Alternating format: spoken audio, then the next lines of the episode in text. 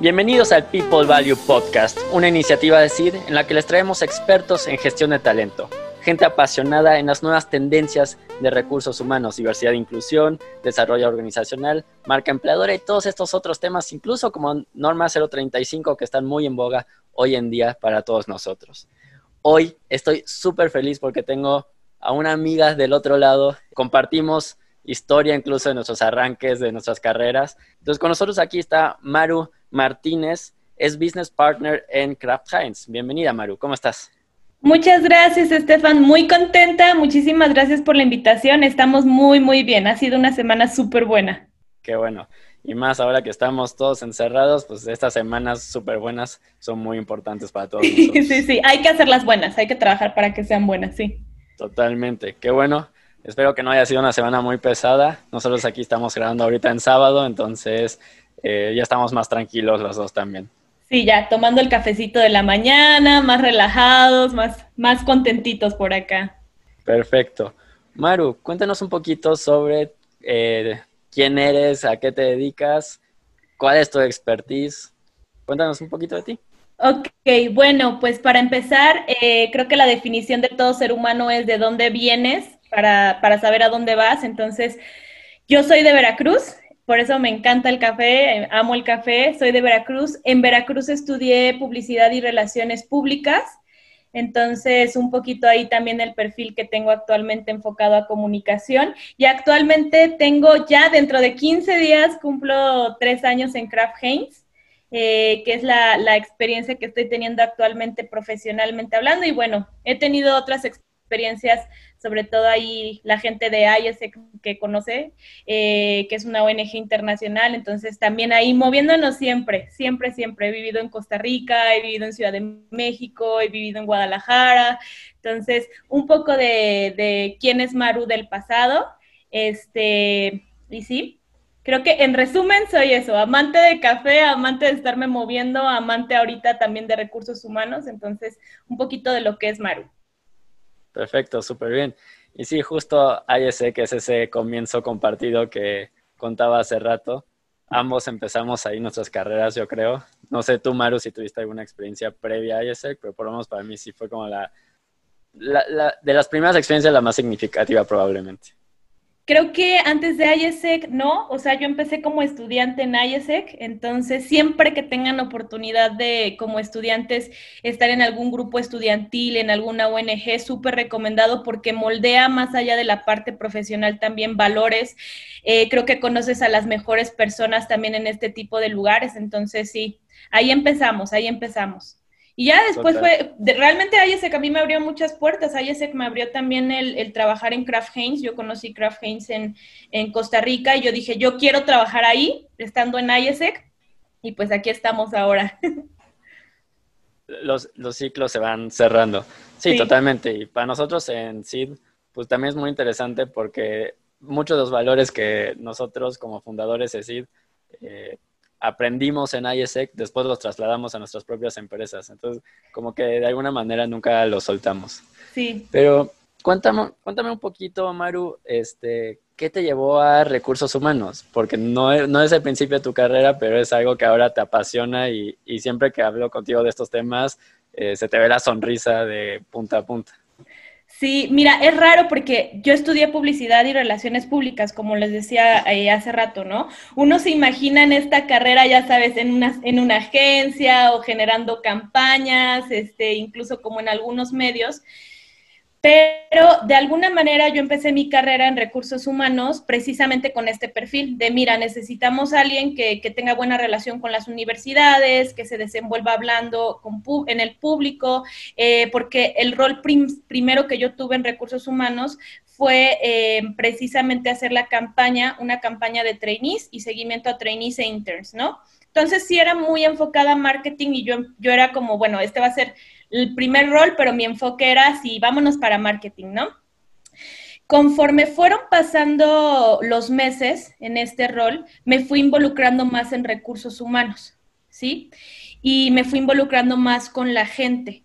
Entonces, hay algo que no sé si ustedes conocen que se llama Ikigai, que es como esta, esta alineación de cómo logras unir para lo que eres bueno, para lo que te pueden pagar y lo que te apasiona. Es tu Ikigai, es una, es una metodología japonesa. Entonces, creo que me di cuenta que logré encontrar esta combinación de publicidad y relaciones públicas eh, con recursos humanos, con desarrollo de la gente, con comunicación, esa pasión que, que tengo, ¿no? Entonces, también me di cuenta que, que los recursos humanos requerían muchísima más comunicación o muchísimo más este mindset de, de marketing de estar escuchando constantemente a la gente, de estar proponiendo de acuerdo a lo que la gente te dice, este, de estar comunicando lo que se hace y no tanto este rol de policía que, que algunas veces se tiene como recursos humanos.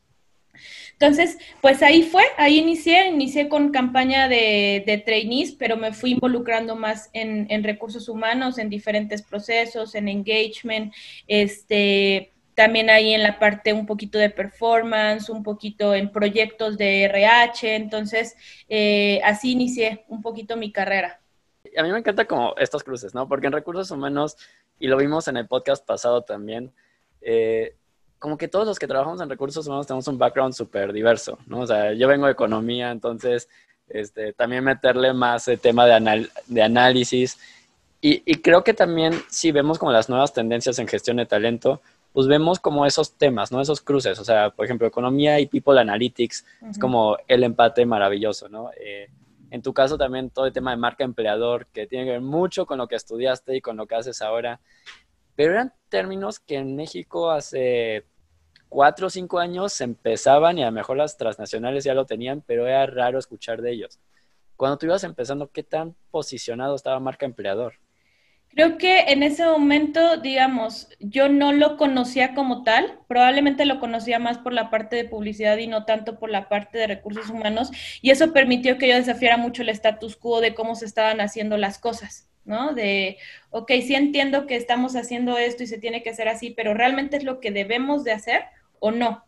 Entonces, sí, definitivamente apenas estaba, se estaba escuchando esto, pero más allá de solamente tenerlo como en la parte de atracción, que, que me parece que es la fase más obvia en donde se tiene que tener eh, publicidad o marketing como recursos humanos, es la parte más obvia porque quieres tener a los mejores talentos que están en el mercado, sobre todo los iniciales, que la idea es que se queden contigo y después los desarrolles dentro de tu empresa.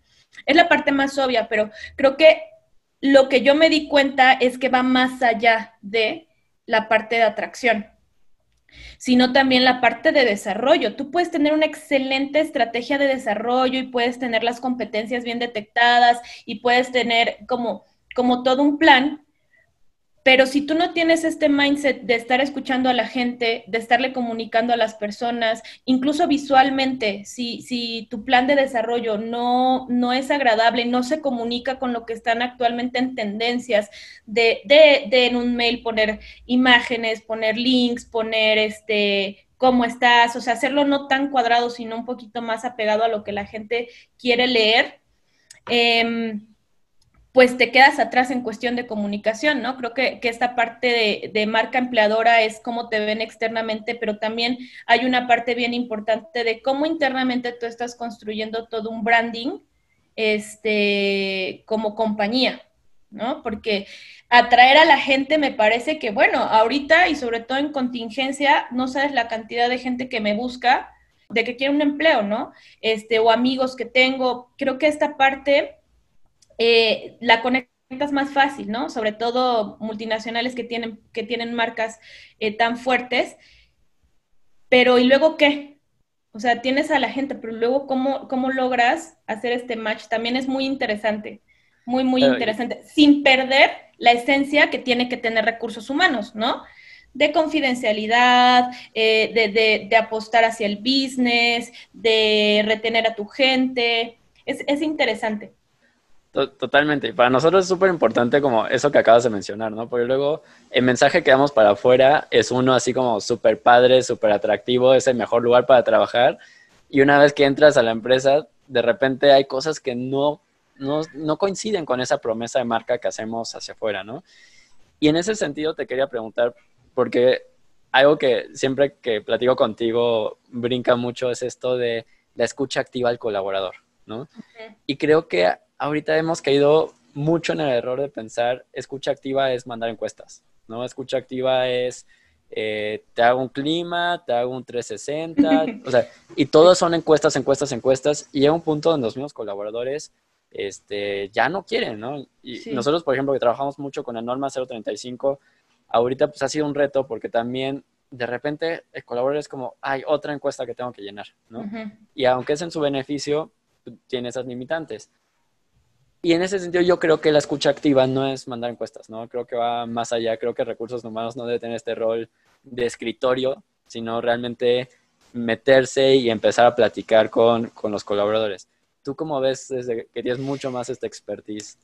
Sí, estoy, estoy totalmente de acuerdo contigo. De hecho, está esta, realmente, em, erróneamente, en algunas compañías está solamente, vamos a mandar la encuesta de anual, ¿no?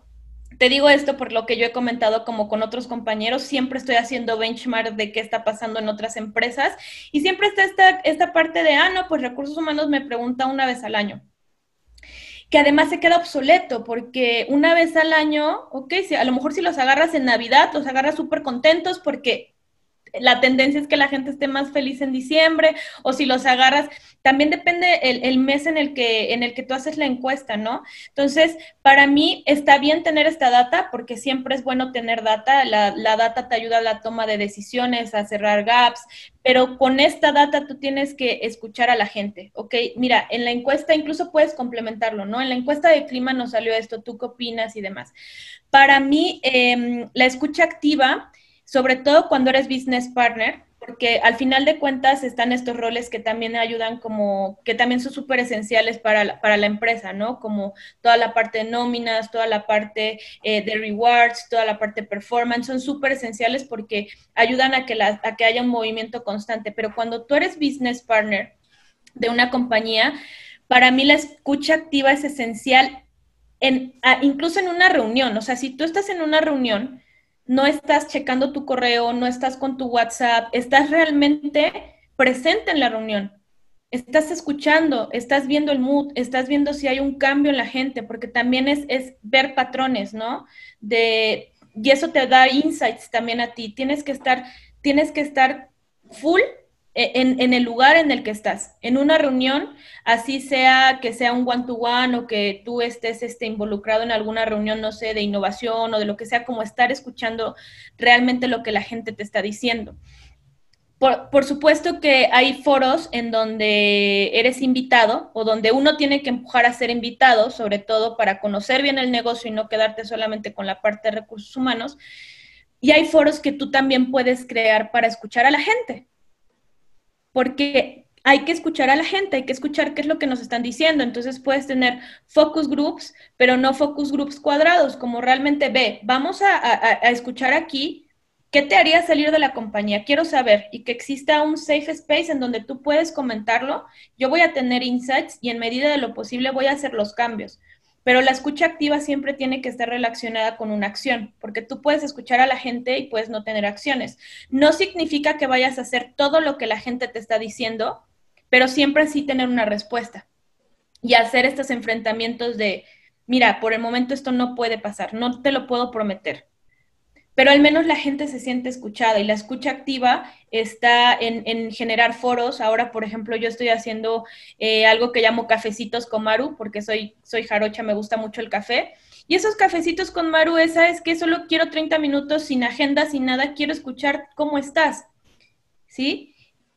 Si hay una figura de recursos humanos cuyo, rol es solamente reclutar y correr gente, claramente que cuando tengas estos cafecitos vas a asustar a la gente.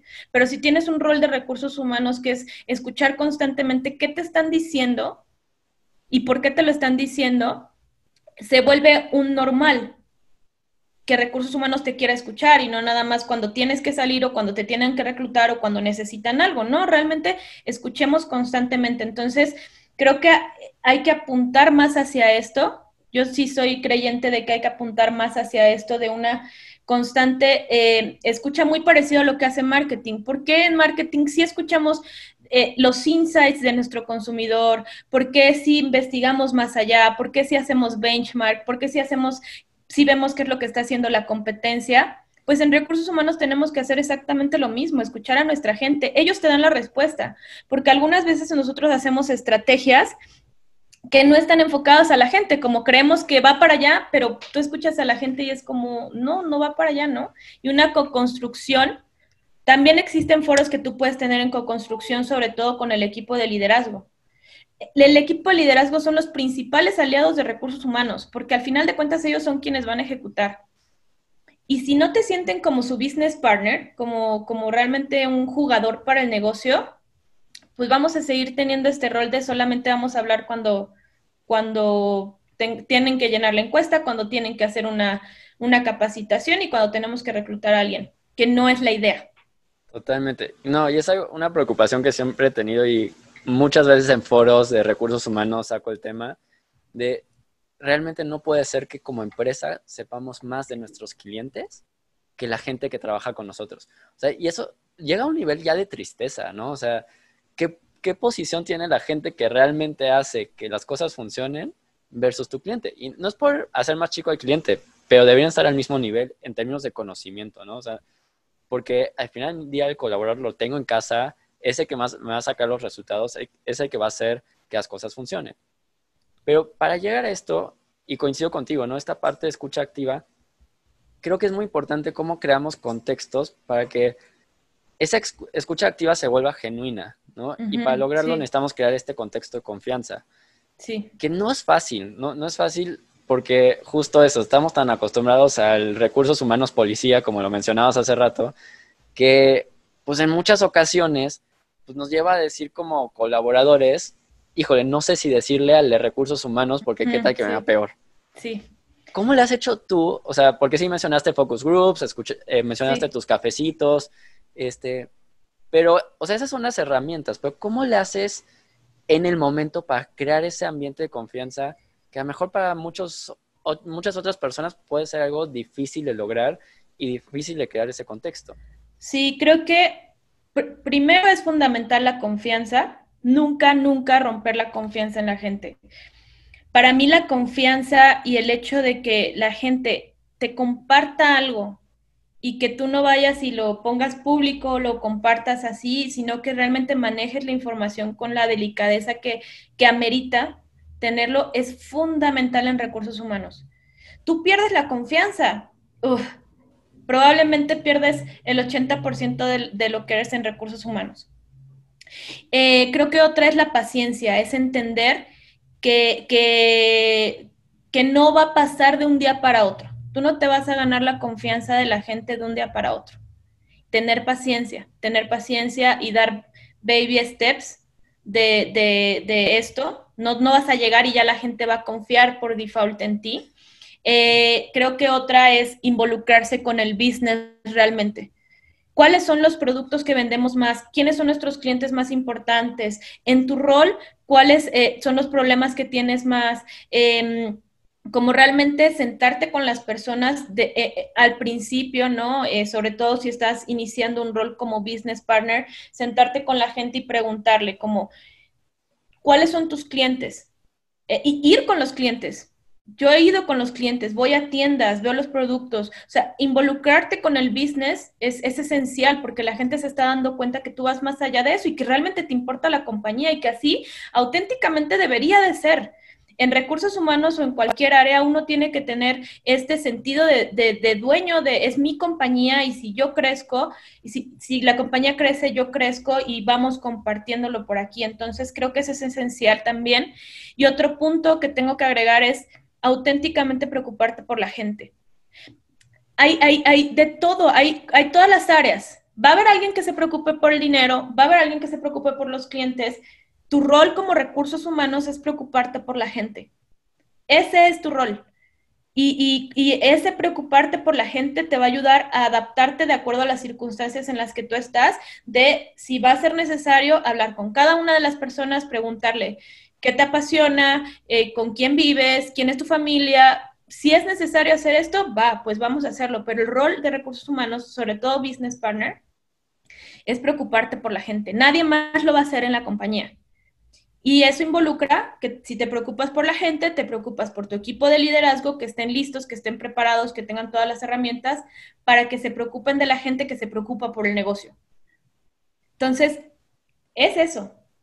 Totalmente. Y, ahí dice, o sea, lo último que dijiste es clave, ¿no? O sea, creo que algo de lo que hablamos muy poco, y más ahorita durante la pandemia, es la empatía. O sea, creo que es algo que nos falta tanto, o sea, incluso la gente más empática todavía hacer más, ¿no? O sea, cómo realmente ponernos en los zapatos del otro, escucharlo y escucharlo genuinamente para sobre eso construir. Eh, creo que ahorita la empatía es justo algo que falta mucho, ¿no? Eh, falta en todos lados. Y como dices, los recursos humanos tenemos que poner ejemplo en esto. O sea, no, no nos podemos quedar atrás, tenemos que desarrollar nuestra empatía para mí es una palabra que tengo tatuada, o sea, no, no, puedo concebir un mundo donde no trabajemos en este sentido, porque realmente las cosas empiezan a detonar a, partir de ahí, o sea, si, si, tengo empatía, voy a generar confianza, este, voy a tener la paciencia necesaria para hacer las cosas y poder construir a partir de ello algo mucho mejor que lo que teníamos antes, ¿no? Y las relaciones interpersonales también.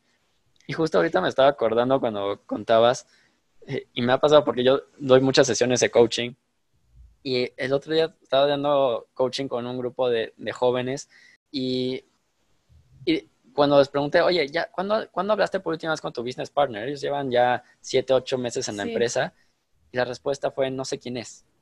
Sí, sí, sí, sí, sí. Y eso, o sea, uno entra en shock, ¿no? Porque dices, oye, tu business partner, pues, o sea, tu carrera depende tanto de tu business partner en muchos sentidos ¿no? Y que ni siquiera sepas quién es. Entonces, creo que también es dos vías, ¿no? O sea, sí es el trabajo del business partner, pero también si hay gente escuchándonos que no está en recursos humanos, pues también acercarnos a ellos, ¿no? creo que pueden ser unos grandes aliados en nuestras carreras, pero que muchas veces lo ignoramos porque solo vemos a nuestro jefe, nuestro trabajo, dar resultados, no nos damos cuenta que hay como muchos más elementos en una carrera, más que nada en los corporativos, que nos permiten como este crecimiento eh, vertical también, ¿no? estoy de acuerdo, creo que... sentido en este sentido? Sí, estoy de acuerdo. Creo que más allá, o sea, más allá, porque a, mí esta parte de amiguismos o llevarme bien con el de recursos humanos solo porque es de recursos humanos, no, o sea, yo realmente no puedo con eso, ¿no? Pero creo que va más allá de, de, de tener una relación falsa, sino más bien tener una relación de expectativas claras porque a lo mejor tú tienes en tu mente un plan de carrera que, que, está ahí y a lo mejor llegas con tu business partner y alineas expectativas de, no, o sea, tú no puedes, eh, no sé, irte a otro país en este momento porque primero requieres desarrollar esto, esto, esto y esto. Y ahí no es que le estés diciendo como, este, no lo hagas, sino simplemente hay horas de vuelo que tienes que desarrollar. El tener expectativas claras con los colaboradores en cuestión de desarrollo de carrera es fundamental porque cada persona es un mundo.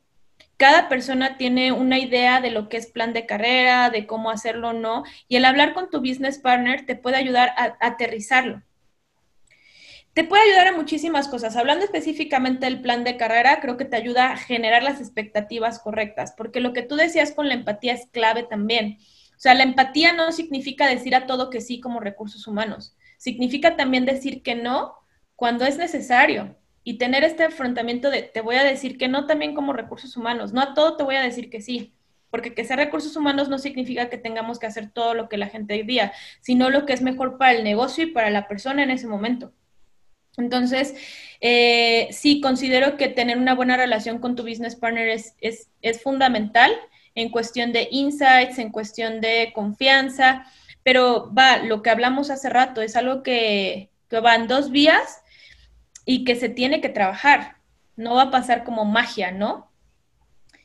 Tal cual, tal cual pasa con marketing y, y el consumidor final. O sea, tiene que ir en las dos vías, de recolectar insights y también dar respuestas, ¿no? Entonces, Sí, eh, fíjate que hablando como, con algunos amigos o así, siempre digo, ¿y tus recursos humanos? No, pues no lo he visto en seis meses. No, pues solo lo vi en mi onboarding. No, pues tal, bueno, eh, la invitación a las compañías de que realmente si tú tienes un business partner, eh, que realmente, como, como dijimos, se preocupe por la gente, te va a ayudar muchísimo muchísimo a tener planes claros para cada persona en cuestión de desarrollo, apoyo a tu liderazgo, incluso emocional, ¿no? Como de, como de catarsis o como de, a ver, vamos a calmarnos, vamos a, a, ver qué, qué, mejores soluciones tenemos por aquí. Pero sí es muy interesante esta, este rol de, de business partner. Me gusta mucho, me gusta mucho. Oye, consejos básicos para gente que está empezando su carrera como business partner consejos básicos. Para mí el primero es este de la confianza.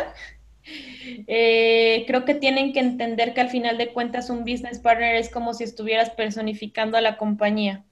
Entonces, tú no puedes fallar en cuestión de los valores. Puedes fallar en conocimiento, puedes no saberlo todo, puedes este, todavía no tener experiencia en recursos humanos, puedes no conocer bien del business, pero los valores no los puedes quebrar.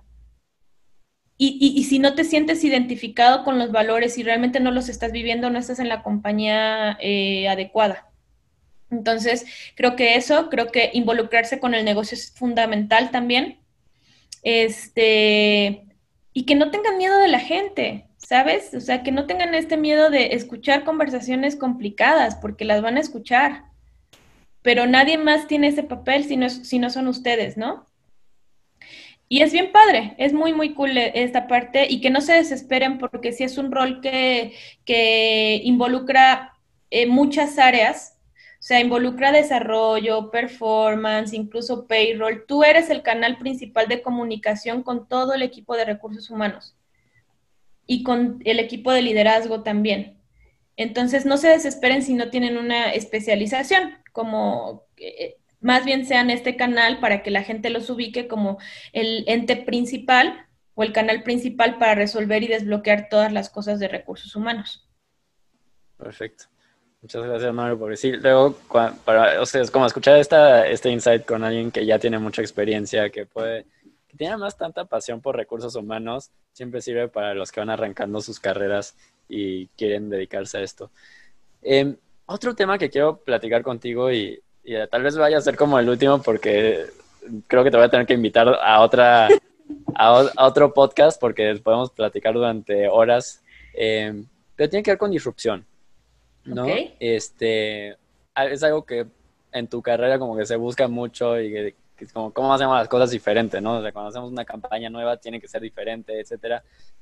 ¿Cómo lo ves en recursos humanos? O sea, recursos humanos en los últimos años ha sido sí más disruptiva de lo normal, creo. Por lo menos en los temas que manejamos en, las conferencias y foros de recursos humanos, pero, pero no deja de ser en muchas empresas algo completamente tradicional, ¿no? ¿Cómo, cómo ves tú el tema de disrupción en recursos humanos? Ok, em, bueno, en general, la parte de disrupción a mí me gusta mucho aplicada en todas las áreas, ¿no? Y creo que es algo que, tú puedes ver reflejada, incluso como seres humanos lo podemos ver reflejado. La parte disruptiva significa detente, haz un escaneo de lo que está pasando y pregúntate si es la mejor opción o no es la mejor opción.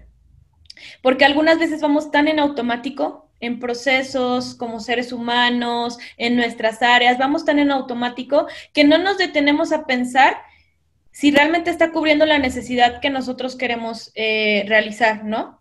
De, desafiar el status quo. ¿Es la mejor opción o no es la mejor opción? ¿Va por aquí o no va por aquí? Y, y tener esta, esta humildad y dejar el ego a un lado y decir, no, no, no lo estoy haciendo correctamente.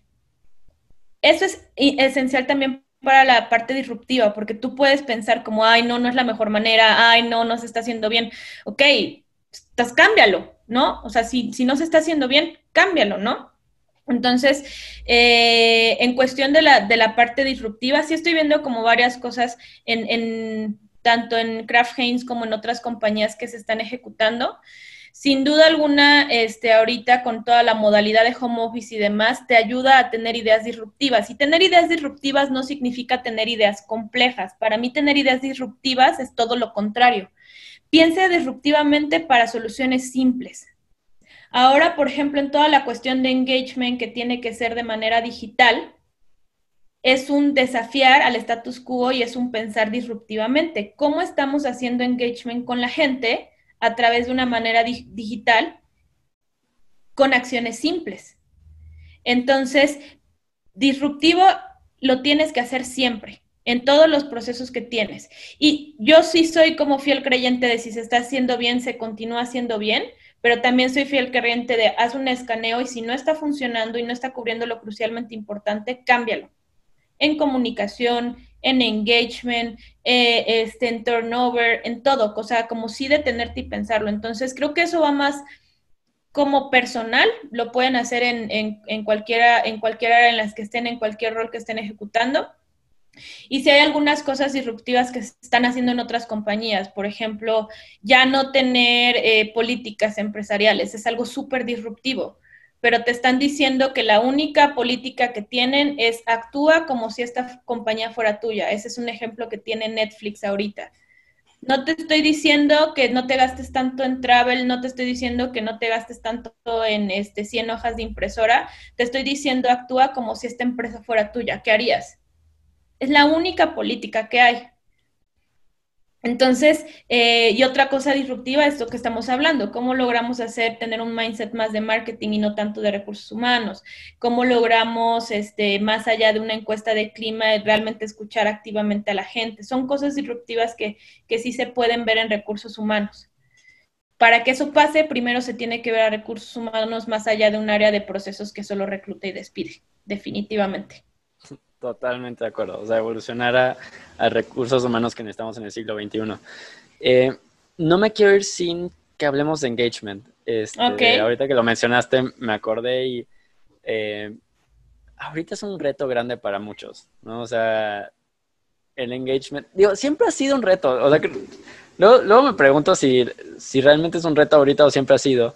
Este, pero, ¿cómo lo ves tú ahorita? O sea, ¿cuáles deberían ser las prioridades para realmente lograr este engagement que es tan necesario. Eh, ahorita que seguimos con esta pandemia, no sabemos eh, cuándo va a acabar esto. Sí, bueno, en la parte del engagement, el indicador principal son, es el turnover, cuántas personas están saliendo de tu compañía, cuánta rotación también estás teniendo.